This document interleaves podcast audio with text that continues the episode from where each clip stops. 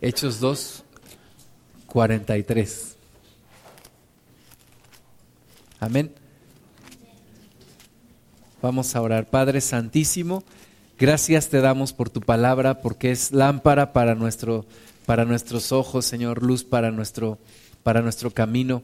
Gracias, Señor amado, por darnos dirección a través de tu palabra, por revelarte a través de tu palabra. Señor, que nuestro corazón y nuestra mente despierten en el nombre de Jesús para recibir de ti y que sea tierra buena, tierra fértil, en donde caiga tu semilla y esta de fruto al ciento por uno.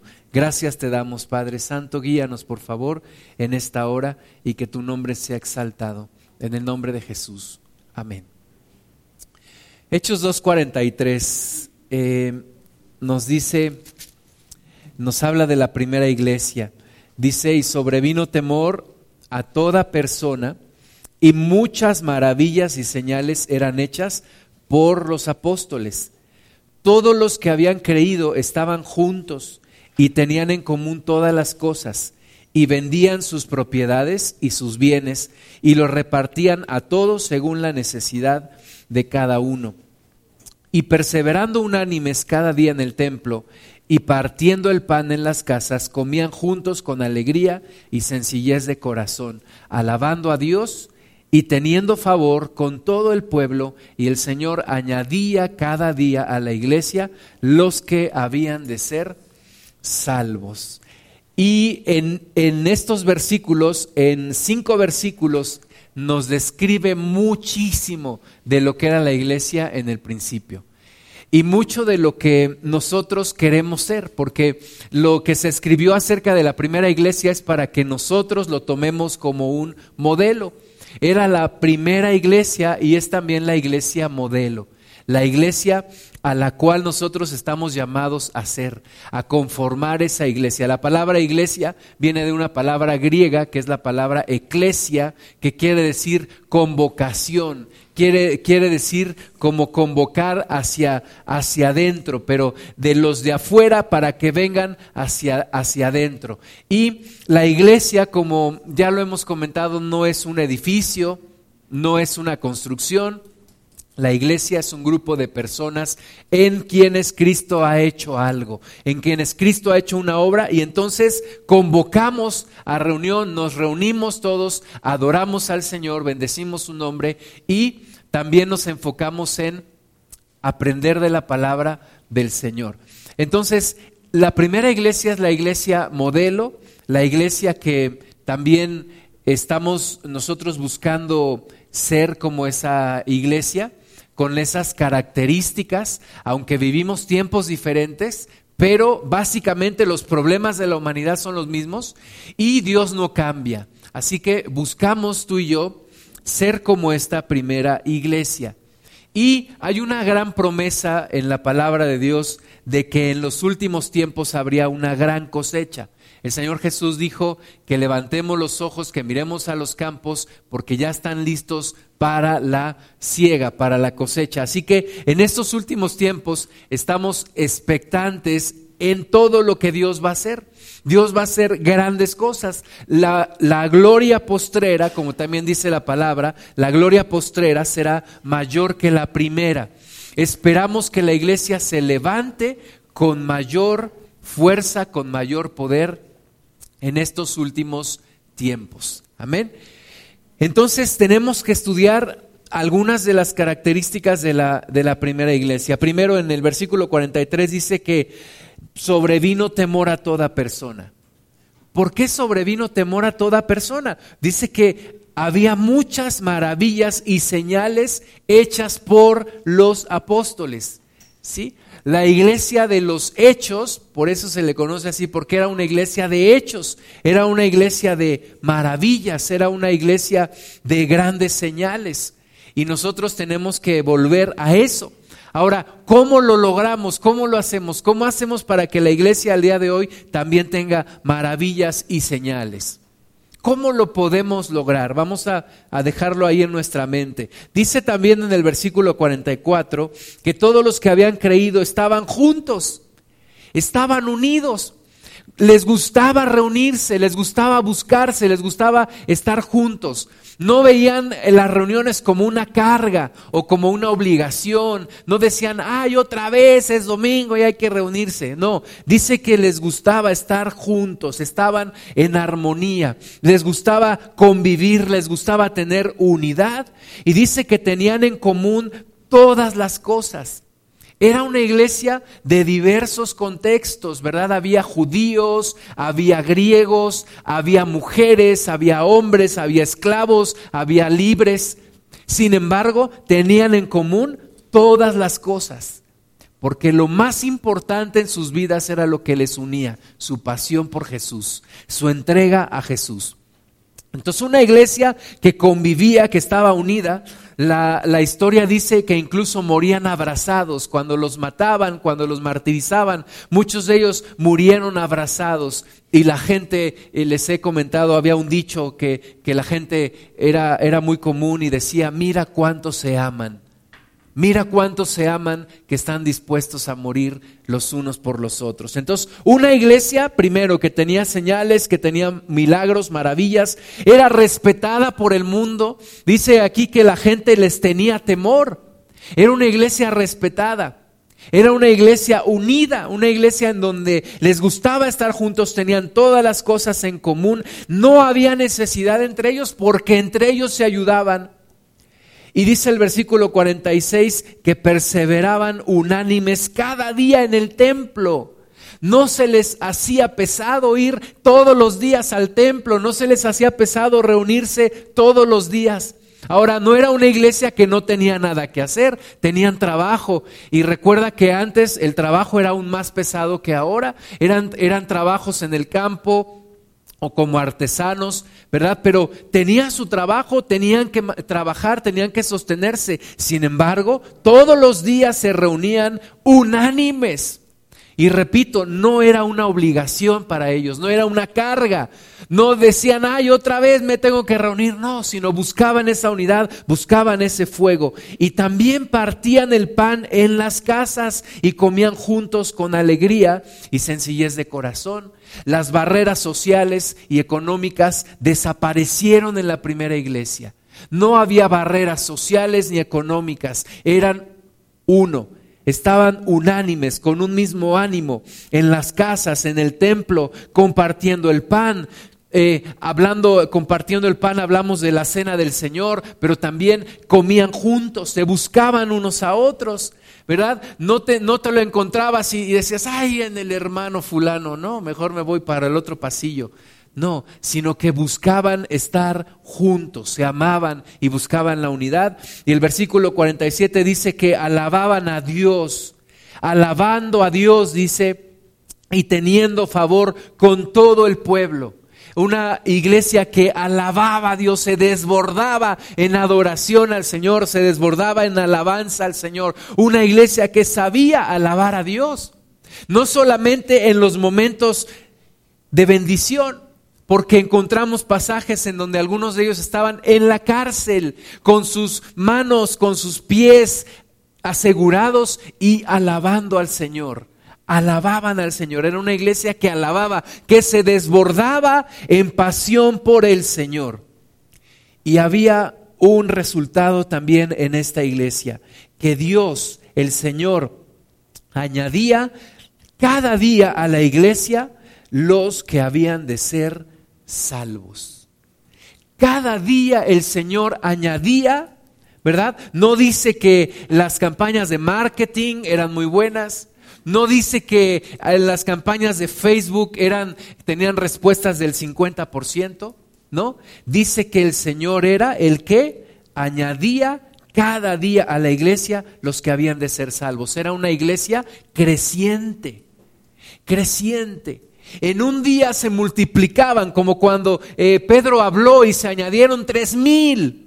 Y luego se añadieron cinco mil. Y así el Señor cada día añadía a la iglesia.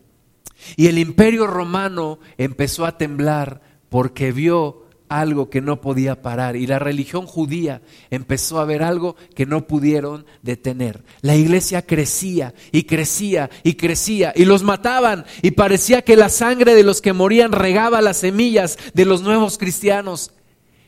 Y la iglesia crecía y crecía y crecía. Pero no crecía solamente en cantidad, crecía también en calidad.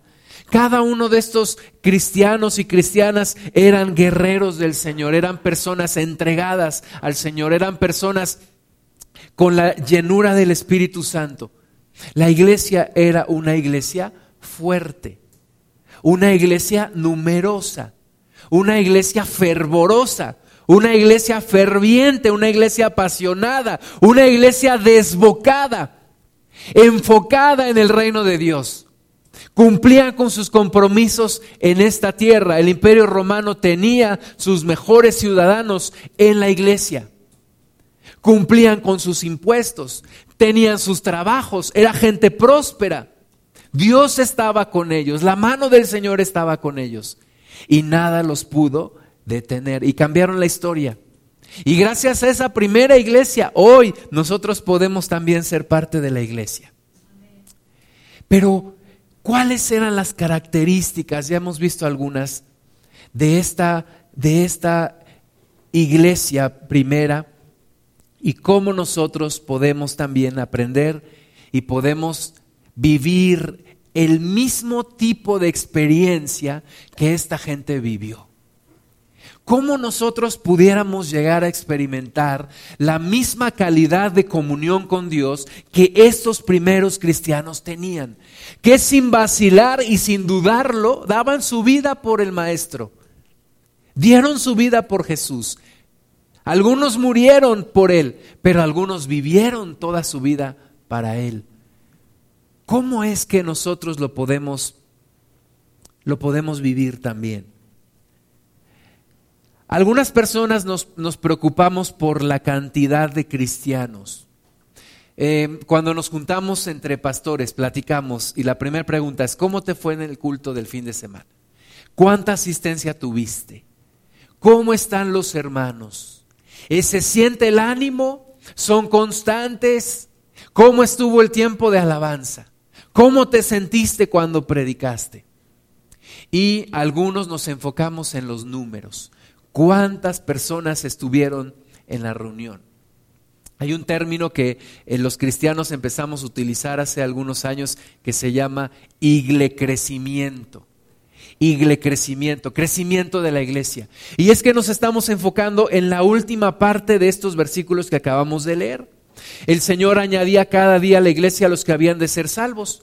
¿Cuántos, cuántos cristianos hay? La iglesia crece en México. Y cada 10 años que INEGI presenta sus cifras de cuántos cristianos somos, algunos cristianos vamos y corremos directamente a ver el número. ¿Cuántos cristianos evangélicos hay en México? Y algunos nos desilusionamos porque vemos que no somos todavía ni el 10%, ni el diezmo de la población mexicana. Y vamos a las cifras en, el estado de Hidalgo. ¿Cuántos cristianos? Y las cifras en, en Pachuca. Y algunos dicen, yo no creo que haya más de 10 mil cristianos en Pachuca.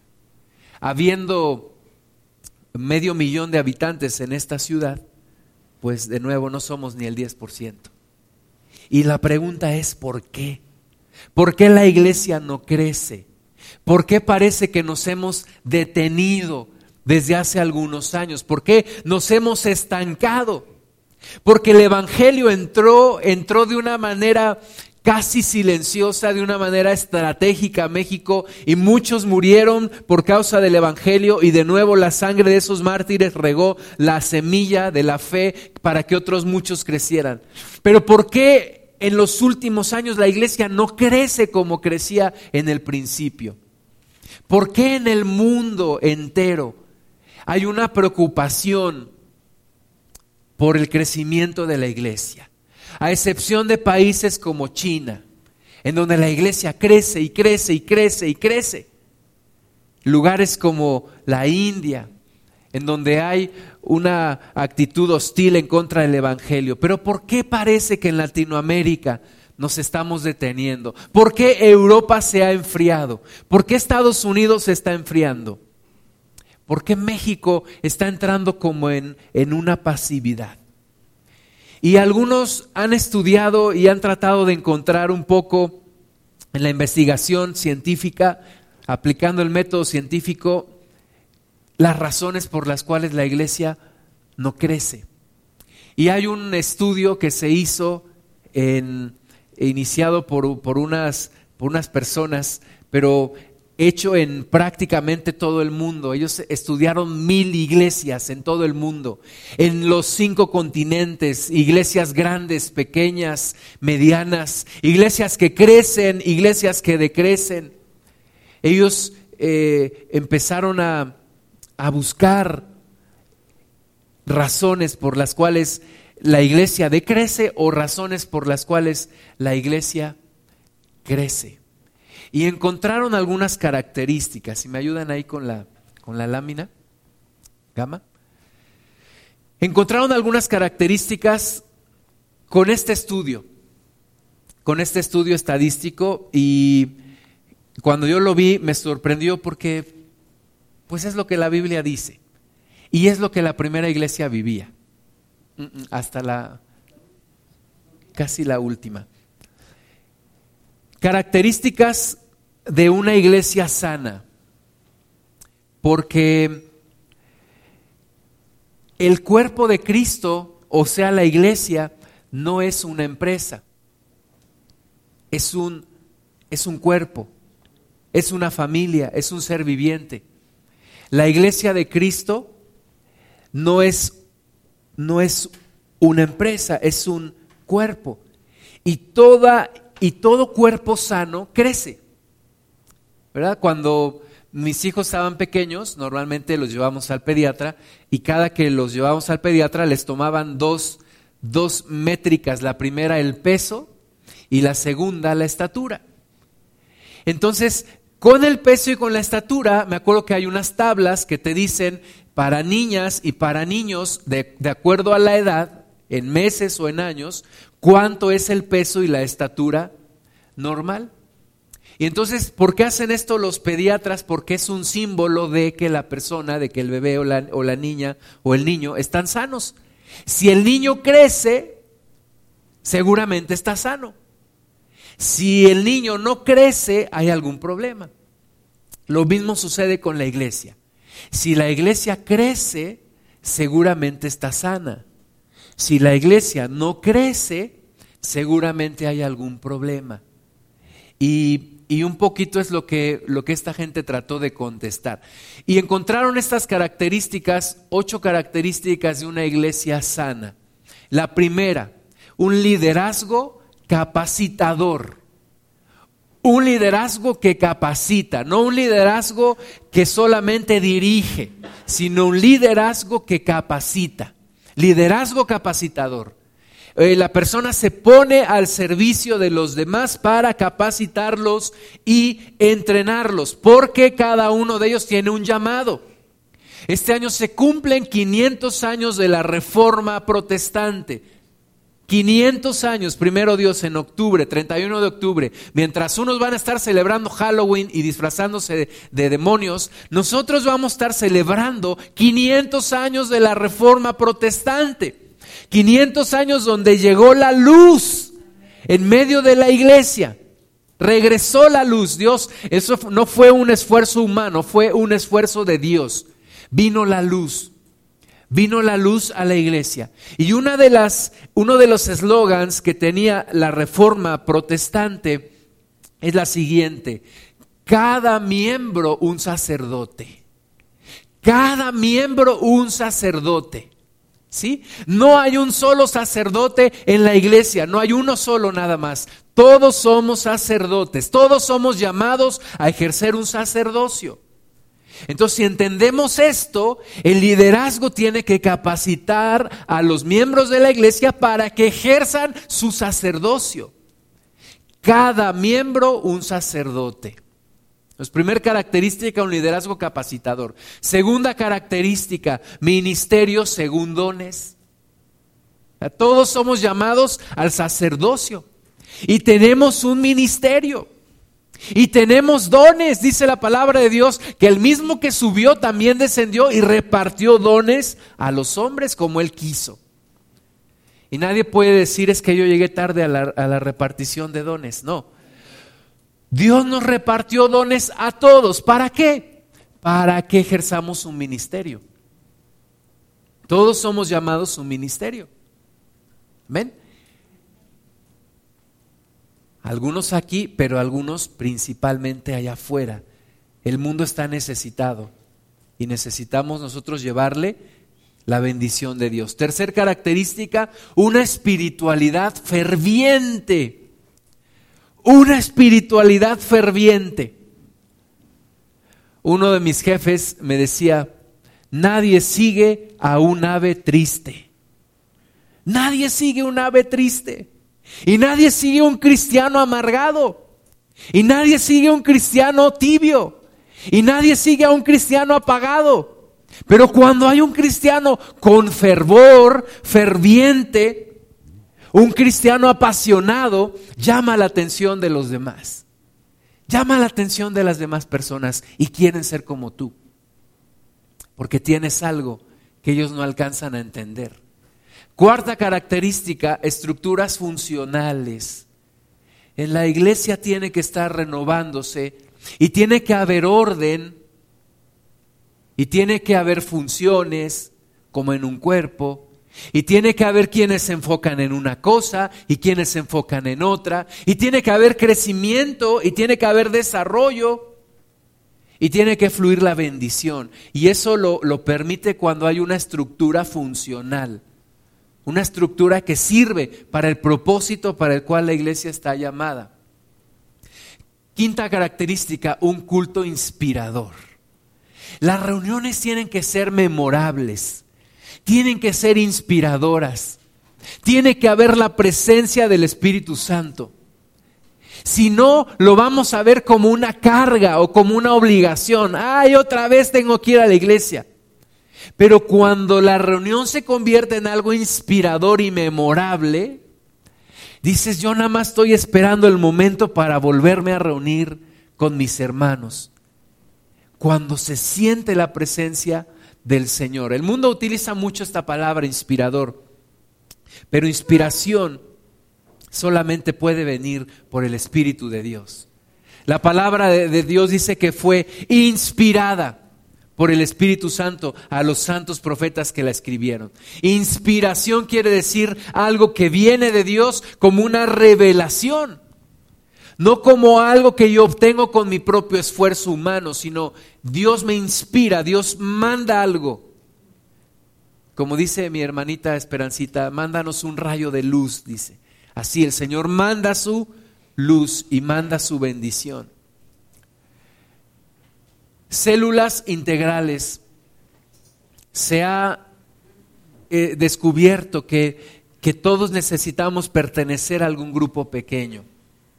Mientras, mientras somos pocos, no hay tanta necesidad de células, pero mientras la iglesia crece, hay una necesidad de pertenecer a un grupo pequeño en donde sepan mi nombre, mis necesidades, me hablen de acuerdo a mis necesidades me sienta integrado, me sienta parte.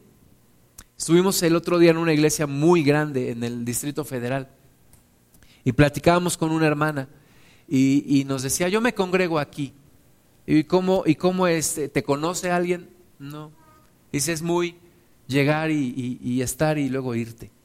Hay una necesidad principalmente en iglesias grandes de tener grupos pequeños, células integrales, evangelismo según necesidades predicarle a la gente de acuerdo a sus necesidades, de acuerdo a lo que ellos necesitan escuchar.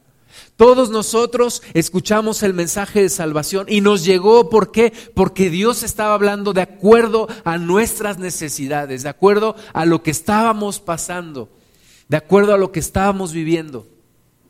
Se decía eh, hace 20 años en la iglesia, jóvenes ganan jóvenes.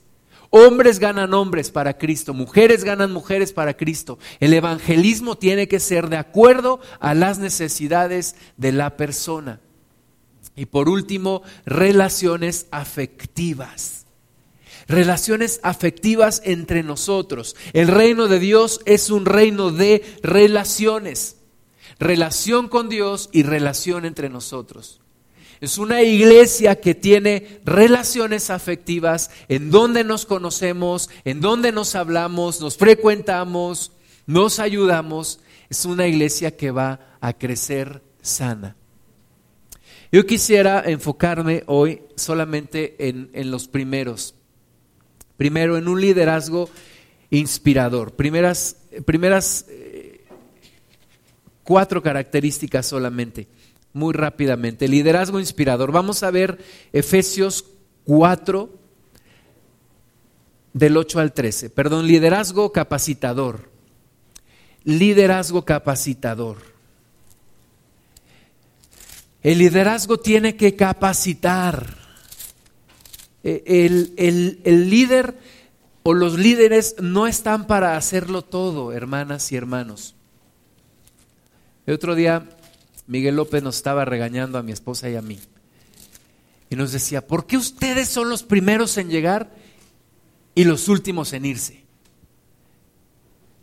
¿Por qué ustedes todavía están haciendo cosas que no les corresponde hacer? tienen que delegar, tienen que buscar gente fiel. Y es que el liderazgo tiene que capacitar para que haya una multiplicación de gente que sirve a Dios. Una multiplicación. Ah, pero, es, pero es una decisión entre dos partes. Yo no puedo enseñarle a nadie si esa persona no quiere aprender. Realmente es imposible enseñarle a alguien que no quiere aprender. Tiene que haber la disposición para enseñar y la disposición para aprender. Efesios 4, si, quieres ya quitar la... Gracias. Efesios 4, 8. Dice, por lo cual dice, subiendo a lo alto, llevó cautiva la cautividad y dio dones a los hombres. Y eso de que subió, ¿qué es? Sino que también había descendido primero a las partes más bajas de la tierra. El que descendió es el mismo que también subió por encima de todos los cielos para llenarlo todo. Y él mismo constituyó a, unos apóstoles, a otros profetas, a otros evangelistas, a otros pastores y maestros. Son los cinco, a ver, levanta tu mano derecha. Son los cinco ministerios. Aquí los tienes. Apóstoles, dedo gordo, a ver, de así. Apóstoles, es, es el, el único ministerio que alcanza a tocar a los otros. Es el único dedo que toca a los otros. Apóstoles, dice profetas, ¿verdad? El dedo del profeta, ¿qué dice? El profeta a otros evangelistas. Es tu dedo más largo porque es el dedo de alcance. Es el evangelista, tiene que alcanzar. Pastores y maestros pastores y maestros. Todo pastor es maestro, no todo maestro es pastor, pero todo pastor es maestro. Y el maestro es el dedo más pequeño con el que puedes rascarte tu orejita para que entre la palabra.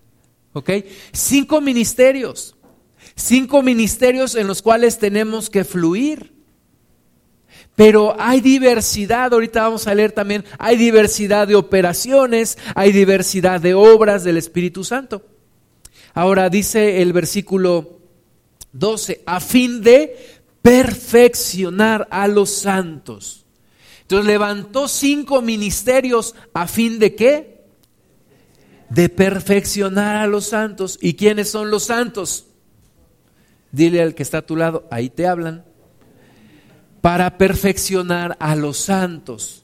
Para la obra del ministerio. Entonces, el propósito debe de ser preparar a los santos para que los santos hagan la obra del ministerio. Recuerda, 500 años de reforma protestante, cada miembro un sacerdote. cada miembro un sacerdote, que todos nos levantemos y que fluyamos y que hagamos la obra del ministerio para la edificación del cuerpo de Cristo, hasta que todos lleguemos a la unidad de la fe y del conocimiento del Hijo de Dios, a un varón perfecto, a la medida de la estatura de la plenitud de Cristo. ¿Tú sabes cuánto, cuánto gastan las empresas en capacitación? Son millones y millones, mucho dinero. Incluso algunas empresas han constituido sus propias universidades y, gastan mucho en capacitar. ¿Por qué?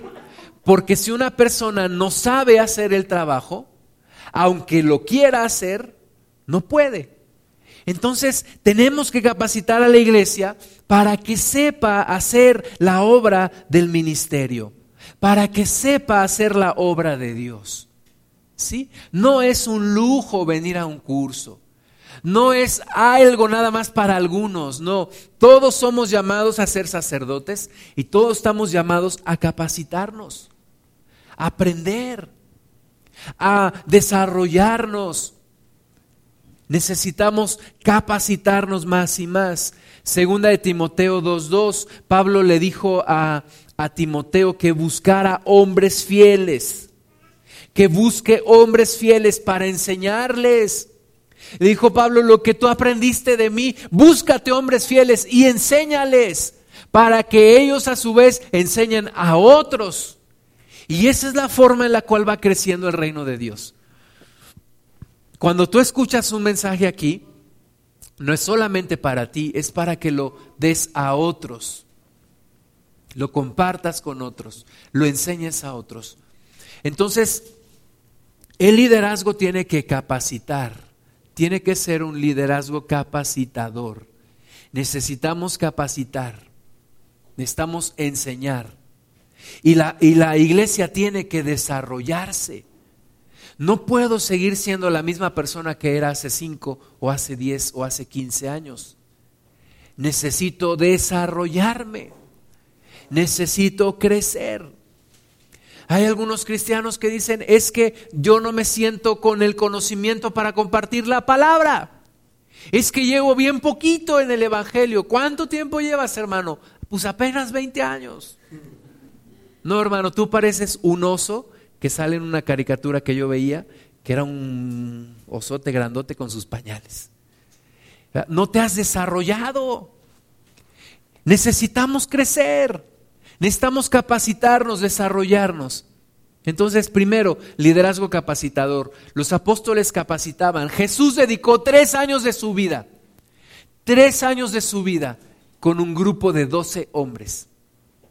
Sí, Jesús predicaba, Jesús sanaba, Jesús hacía muchas cosas en la multitud, pero tres años de su vida comiendo, viviendo, conviviendo con doce hombres capacitándolos, enfocado a capacitar a doce hombres. Uno de ellos terminó mal, pero los otros once cambiaron el mundo. liderazgo capacitador. Segunda característica, ministerio según dones. Ministerio según dones. Todos tenemos dones naturales y dones espirituales. ¿Sí? Primera de Corintios 12. Primera de Corintios 12, 4 dice, ahora bien, hay diversidad de dones, pero el Espíritu es el mismo. Y hay diversidad de ministerios, pero el Señor es el mismo. Y hay diversidad de operaciones, pero Dios que hace todas las cosas en todos es el mismo pero a cada uno le es dada la manifestación del Espíritu para provecho. Fíjate, hay diversidad de cosas que hacer en el reino de Dios. Hay tantísimas cosas que hacer. Cuando yo me convertí y me salió una necesidad de servir a Dios, yo decía, yo quiero servir a Dios. Y entonces me acerqué a mis pastores y les dije, yo quiero servir a Dios. Me dijeron, ¿qué quieres hacer? Y como muchos, pues quiero estar en la alabanza. ¿Y qué sabes tocar? Pues la puerta. Pues solo que te traigas tu puerta y la, y la toques aquí al frente. Y entonces, pues no, no era mi, no era mi llamado. Pero entonces empecé a, a descubrir que cuando yo iba a la prepa, mis amigos se me acercaban mucho para que les explicara, principalmente matemáticas. Y me decían, ah, es que tú sí me tienes paciencia, como el chavo, ¿verdad? Es que tú sí me tienes paciencia, tú sí me explicas bien.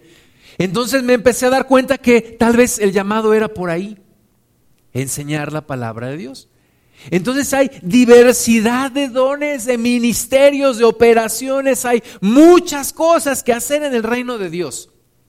Me llama la atención, por ejemplo, no sé si has visto algunos videos de algunas congregaciones en donde en medio de la alabanza hay una persona que está pintando. Está pintando. Es un don que Dios le dio. Y hay personas que están danzando. Eh, hay muchas cosas que hacer en el reino. Hay excelentes eh, financieros en el reino de Dios.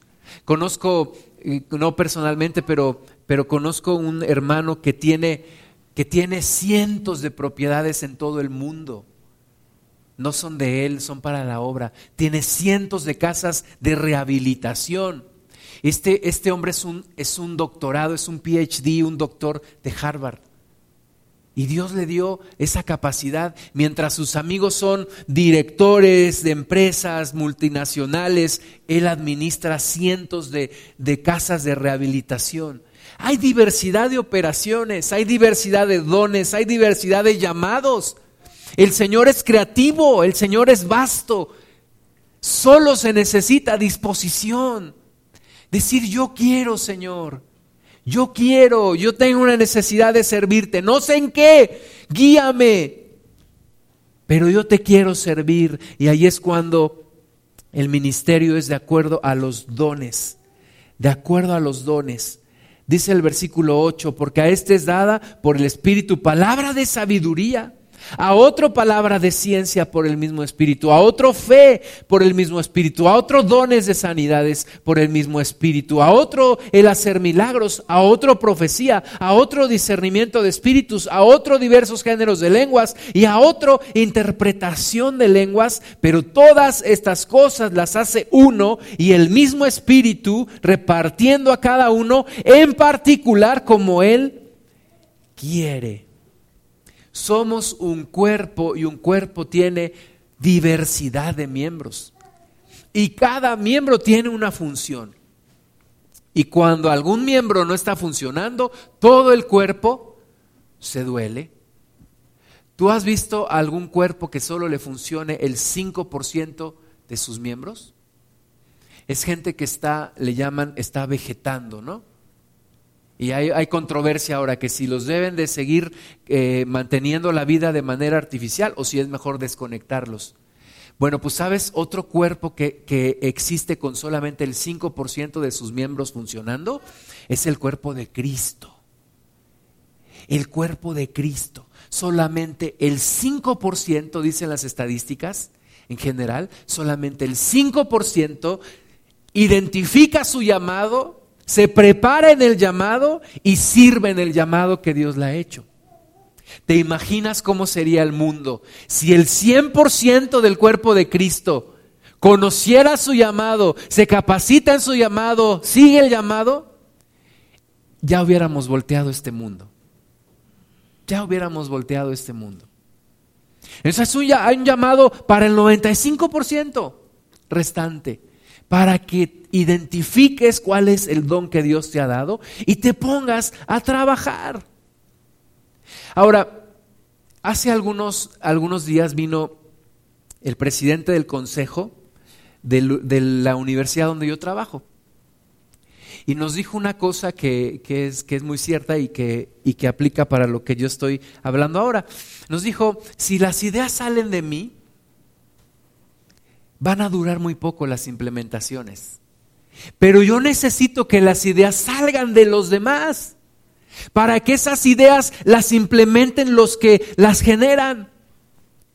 Y, y un poquito este estudio que, que, hicieron estas personas dice lo mismo. No es el, el, el pastor o la pastora el que tiene que decir, tú haces esto, tú haces esto y tú haces esto. Tiene que ser gente que diga, ¿sabe qué hermana o sabe qué hermano? Yo creo que yo puedo hacer esto. Yo tengo tal habilidad. Yo pudiera traer tal cosa. Yo pudiera atender a tal grupo. Yo pudiera iniciar tal ministerio. Yo puedo apoyar en esto. Y entonces sí, por iniciativa propia, las cosas van generando una inercia. Donde veas una necesidad, es un llamado para ti. Allí donde hay una necesidad, ahí hay un llamado para ti. Había una mujer en Nueva York, se acercó a Cristo, su hijo estaba enfermo, se acercó a Cristo, su hijo murió. Y toda la iglesia estaba esperando y, pensaban que la hermana se iba a alejar, pues su hijo se había muerto.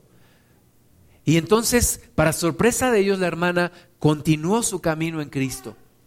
Y sabes que ella inició un ministerio ella compraba el periódico todos los días y buscaba los nombres de las personas que habían muerto y buscaba a los familiares de esas personas para compartirles el Evangelio, porque ella ya sabía lo que se siente perder a un hijo. Entonces, ¿cuál es tu llamado? ¿Cuál es tu don? ¿A dónde Dios te está llamando a servir? inicia un ministerio, inicia algo o apoya en algo en donde todavía no estamos trabajando. Efesios capítulo 2, versículo 10 dice que somos llamados, todos somos llamados para buenas obras en Cristo. La salvación no es por obras, pero la salvación me lleva a tener buenas obras. La salvación me lleva a fructificar, a hacer cosas para mi Señor. ¿Qué puedes hacer tú por el Señor? ¿Qué puedes hacer tú por Cristo? Acuérdate de los más olvidados. Acuérdate de los que nadie se acuerda. Predícales la palabra. Dedica tiempo, dedica recursos, dedica esfuerzo. Rick Warren en su libro Una vida con propósito pone un acróstico. El acróstico es forma, forma. La F de formación espiritual. ¿Cuál es tu formación espiritual? Formación espiritual. ¿Qué dones espirituales Dios me ha dado? ¿Qué dones reconozco que Dios me ha dado? Estaba platicando con Miguel López una vez y me decía, yo he sido líder de alabanza, he sido líder de evangelismo, he sido líder de oración. Dice, pero un día empecé a enseñar la palabra y sentí que Dios empezó a fluir en mí. Y dije, este es, este es el llamado. formación espiritual, ¿cuáles son los dones que Dios ha puesto en ti? Platicaba con otro hermano, le gustaba liberar endemoniados, le gustaba echar fuera demonios. ¿Y sabes qué decía él? A mí no me da miedo. Y de esa forma identifiqué mi llamado, echar fuera demonios. ¿Cuál es tu formación espiritual? Segundo, o de oportunidades. ¿Cuáles son las oportunidades que tú tienes? ¿En medio de qué personas te mueves? ¿En medio de qué situaciones? ¿A quiénes le puedes compartir la palabra de Dios? ¿Qué oportunidades tienes? Dice el hermano Wayne Myers que las bendiciones de Dios se llaman oportunidades. ¿Qué oportunidad tengo para servir al Señor allí donde yo estoy? Y luego la R de recursos. ¿Qué recursos tengo? ¿Qué recursos Dios me ha dado? ¿Qué dones naturales me ha dado? Hay quienes dicen, bueno, pues yo tengo el recurso del lugar donde vivo y puedo prestar mi casa para una célula y así se han iniciado grupos. O dice, bueno, yo tengo este dinero, un, un hombre millonario en Estados Unidos. Yo no sé si a ustedes les tocó leer el libro Fuerza para Vivir, por allá del 85, 86. Pero este hombre millonario antes de morir dijo, yo quiero que toda mi fortuna se dedique a una campaña de evangelismo en México, Latinoamérica. Y todo su dinero lo donó Y yo no me quedé con ninguno de esos libros, pero yo llegué a tener como 10 libros de esos. Todos los regalé. Y, y gratis. ¿Por qué? Porque este hombre utilizó sus recursos para el reino de Dios. M de mi personalidad. ¿Cuál es mi personalidad? ¿Verdad? Tengo que conocerme. ¿Cuál es mi personalidad? ¿Soy una persona introvertida o soy una persona extrovertida? Puedo, a lo mejor si soy muy extrovertido y sé que soy un excelente vendedor, puedo ser un excelente evangelista. O si soy una persona introvertida, pero me gusta estudiar mucho, tal vez pueda enseñar la palabra de Dios. ¿Cuál es mi personalidad? Y por último, A, de antecedentes. ¿Cuáles son mis antecedentes? A lo mejor Dios me rescató de un problema de alcoholismo. Bueno, le puedo predicar a los alcohólicos. Dios me rescató de un problema en mi matrimonio. Le puedo predicar a los matrimonios. ¿Cuáles son mis antecedentes? Y ahí está forma. Forma, formación espiritual, oportunidades, recursos, mi personalidad y antecedentes. Ahora, para poder ejercer este principio de un sacerdote por cada miembro, necesitamos vencer tres cosas. Primero, el egocentrismo. Dejar de enfocarme en mí mismo. Dejar de pensar que yo tengo los mayores problemas de toda la humanidad. Vencer el egocentrismo. Segundo, vencer el perfeccionismo. No es que yo voy a hacerlo hasta que ya me salga 100% bien. Nunca te va a salir 100% bien. Siempre estamos aprendiendo. Entonces dice la palabra de Dios que aquellos, aquellos héroes de la fe recibieron fuerzas en debilidad y fueron bendecidos en medio de las batallas. Te tienes que animar y aventarte para poder empezar a fluir y Dios te va a dar más y más y más. Entonces, vencer el perfeccionismo. Tercero, vencer el materialismo.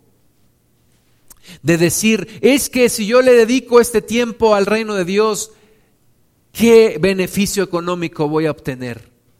Ninguno, porque no se trata de beneficio económico. Se trata de servir al Señor. Se trata de pagar la deuda que tenemos con el Señor. Entonces, ministerio según dones. Tienes que descubrir tu llamado. Tienes que descubrir tu llamado. Esto no se va a mover si no nos movemos todos. Tienes que descubrir tu llamado y tienes que tomar tu llamado y, y capacitarte y prepararte y fluir y hacer. De otra forma, esto no se va a mover. Tercera característica de una iglesia sana, espiritualidad ferviente. Espiritualidad ferviente. El fervor es algo que necesitamos. ¿Cómo me acuerdo yo?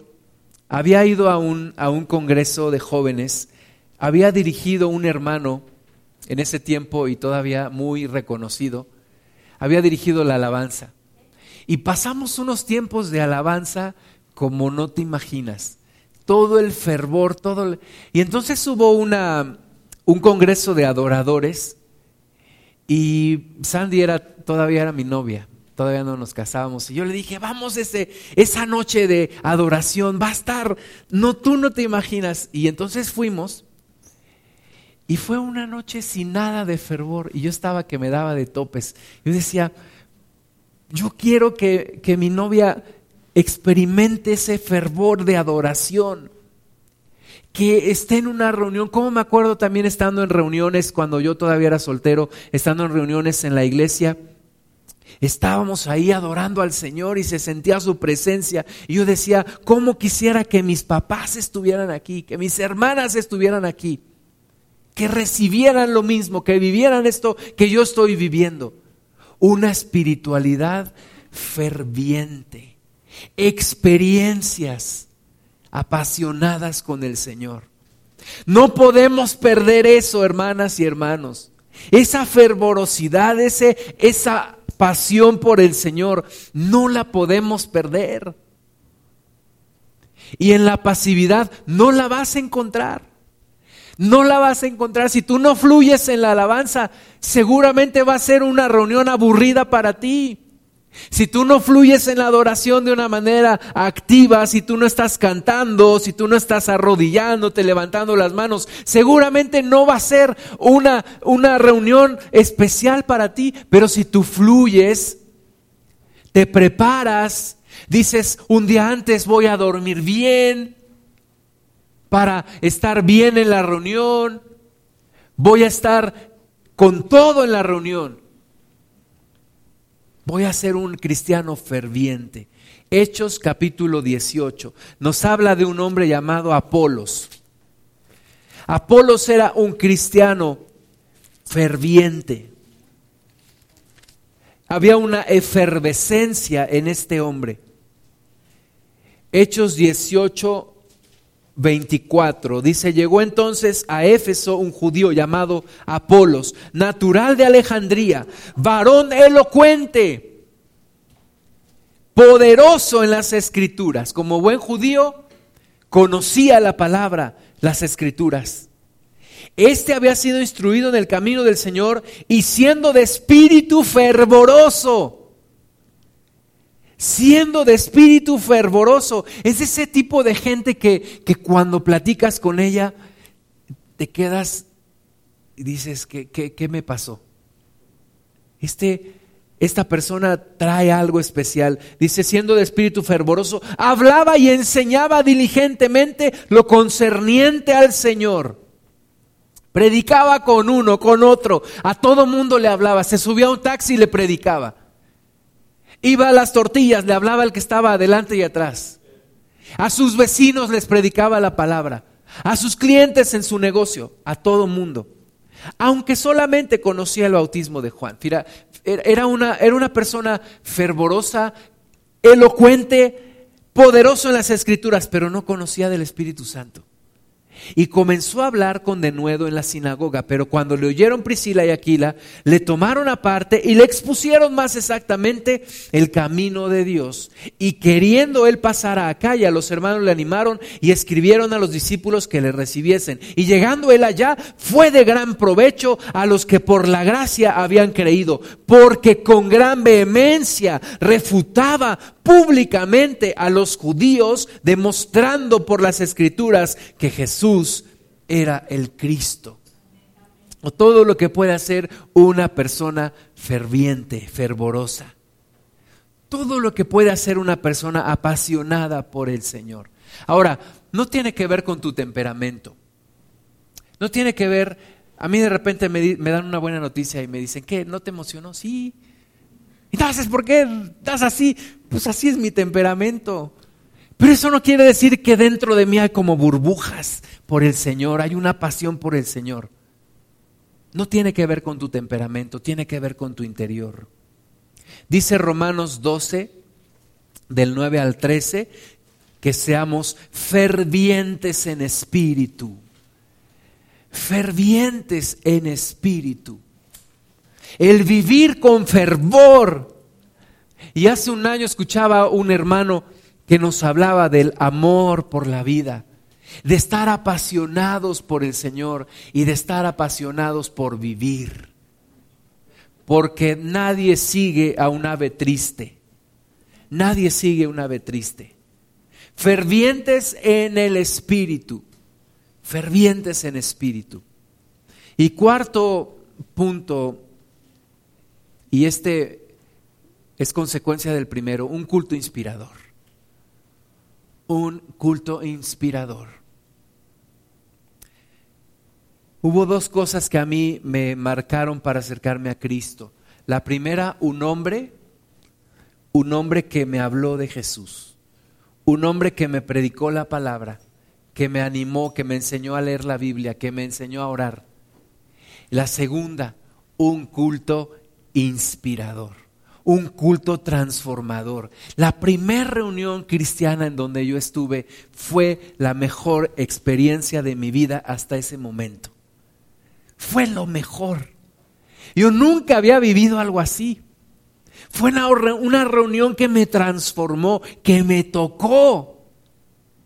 Yo tenía 20 años y hacía mucho tiempo que no lloraba. Y en esa reunión terminé llorando. En esa reunión terminé sentado delante de la presencia de Dios. Y yo creo que todos necesitamos reuniones inspiradoras, reuniones donde el Espíritu Santo esté. Pero sabes una cosa, hay momentos en donde tú dices, sentí al Señor como nunca.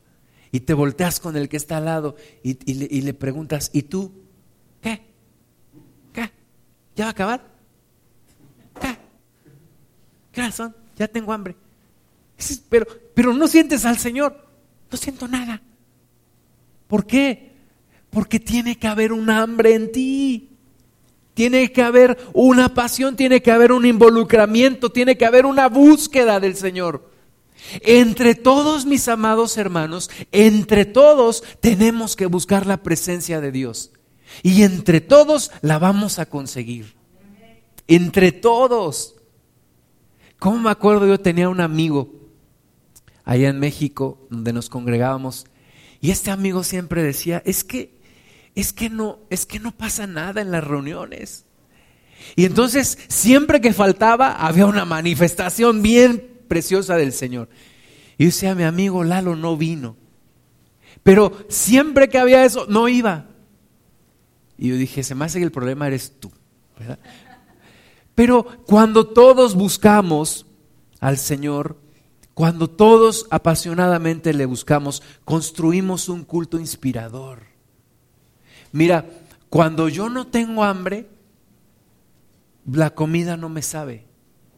Cuando yo no tengo hambre, cuando yo ya comí, llego a mi casa y, llego con la barriga llena, por más deliciosa que esté la comida, no me llama la atención.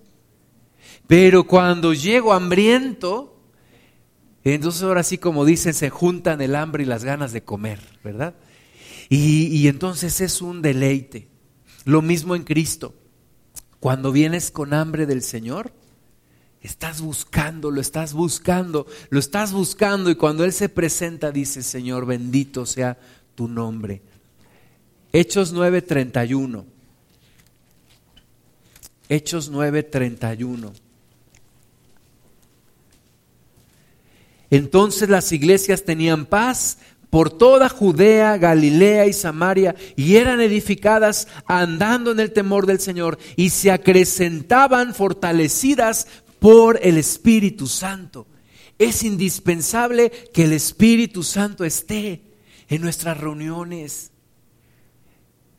Si es Luis, el escritor de Crónicas de Narnia, dijo, que lo más parecido al infierno es una reunión cristiana en donde Dios no está.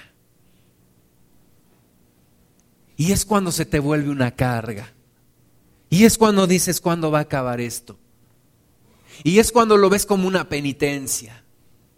En vez de verlo como una experiencia memorable. ¿Tú sabes que cada reunión cuenta? Cada reunión cuenta, cada que nos reunimos aquí cuenta. Cuando lo hacemos en el Señor, cuando entramos en guerra espiritual, cuando adoramos al Señor, cada reunión cuenta y abre un poco del cielo para que venga la bendición. Cada reunión cuenta, no desperdicies la oportunidad de cada reunión. No desperdicies la oportunidad de avanzar lo que avanzamos en cada reunión en una reunión de oración, en un culto general. No desperdiciemos la oportunidad. Y el Señor siempre está atento. El Señor siempre está atento. Decía un pastor hace unos días que él piensa que, que Dios hay iglesias que visita porque tiene que cumplir con su palabra. Porque donde dos o tres se reúnen, ahí está Él. Dice, pero hay otras en donde le encanta estar al Señor, en donde le gusta, porque hay gente apasionada por Él. Y yo quisiera que fuéramos de esas congregaciones en donde Dios le place, le gusta, le fascina estar, porque se le alaba, porque se le adora, porque lo buscamos con todo nuestro corazón. Necesitamos cultos inspiradores. Y todos y todos vamos construyendo una experiencia memorable en las reuniones, desde el ánimo con el que vamos a la iglesia, desde la hora a la que llegamos, la disposición, lo que vamos platicando en el camino. Todo cuenta, todo cuenta. Había una, una familia que saliendo del, del, culto iban en el carro y, y papá y mamá iban adelante y el niño iba atrás. Y papá y mamá se empiezan a quejar. Es que la alabanza estuvo muy ruidosa. Además estuvo muy larga. Y la predicación estuvo muy aburrida. Y el niñito atrás les dice, ¿y qué querían por 10 pesos de ofrenda que dieron? ¿Verdad? Nos quejamos de todo. Pero si entre todos construimos una reunión inspiradora, una experiencia memorable con nuestro Señor. Primera Tesalonicenses 5, 16. Estad siempre gozosos, orad sin cesar, dad gracias en todo, porque esta es la voluntad de Dios para con vosotros en Cristo Jesús. No apaguéis al Espíritu. No apaguemos el Espíritu. Tengamos reuniones memorables, inspiradoras, transformadoras, en donde sucedan milagros en medio de nosotros. En una ocasión, en un congreso, me acerqué a un hermano pastor y le dije, hermano, ¿puede usted orar por mi esposa y por mí? Me dijo, te voy a decir una cosa.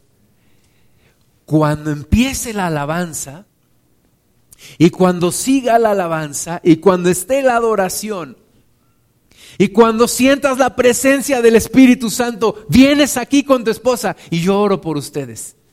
Ese es el momento. Ese es el momento. Cuando Dios está, es cuando ocurren los milagros. Entonces, entre todos, hermanas y hermanos, construyamos una iglesia sana y veamos la gloria de Dios en estos tiempos. Vamos a ponernos de pie. Vamos a orar. Señor amado, anhelamos tu presencia, queremos tu presencia. Queremos, Señor, acercarnos a ti más y más. Padre, no buscamos nuestra propia gloria. Queremos ver tu gloria, queremos ver tu favor. Señor, ayúdanos a ser una iglesia sana, una iglesia fuerte, una iglesia llena del Espíritu Santo, una iglesia de señales, en donde se predique tu palabra acompañada de señales y prodigios, una iglesia de alcance, en donde tú añadas cada día los que han de ser salvos, una iglesia donde cada miembro se desarrolla y crece en un llamado en donde cada uno de nosotros sea un sacerdote activo que ministra a ti, Señor, y que ministra a la gente que no te conoce, que adora tu presencia y que declara tu palabra a aquellos que todavía no te conocen. Señor, a vivir una espiritualidad ferviente, ser cristianos apasionados por ti, Señor. Que no decrezca la pasión, que no nos hagamos tibios, sino que crezca en nosotros un fuego, un hambre, una sed de tu presencia. Señor, que busquemos tu presencia como nunca antes lo hemos hecho. Y Padre, que cada reunión que tengamos sea una experiencia memorable, porque tú estés y porque nosotros seamos conscientes de tu presencia y te adoremos y bendigamos tu nombre y seamos edificados por tu presencia, Señor. Señor, creemos que lo mejor está por venir. Creemos que la iglesia se levantará fuerte y poderosa en ti. Creemos que habrá una gran cosecha. Creemos, Señor, que todavía habrá excelentes maestros de tu palabra, excelentes predicadores, excelentes evangelistas, pastores. Señor, creemos en la siguiente generación que se va a levantar llena de tu Espíritu Santo. Y queremos vivirlo, Señor, y queremos verlo y queremos ser parte de ellos, Señor. Gracias porque nos has reservado para estos últimos tiempos. Gracias por el momento en que nos tocó vivir. Gracias por el lugar en donde nos tocó vivir, Señor. Gracias por las personas con las que nos tocó vivir. Porque en todo tienes un propósito y ese propósito se cumplirá. Así lo queremos, Señor. Estamos dispuestos para lo que tú quieres de nosotros. A ti damos la gloria, Señor Jesús. A ti damos la honra, Señor. Vamos a alabar al Señor con un espíritu fervoroso. Vamos a alabar al Señor con todo nuestro corazón. Vamos a cantar ese canto, hay poder en la sangre. Vamos a bendecirle. Levanta tus manos.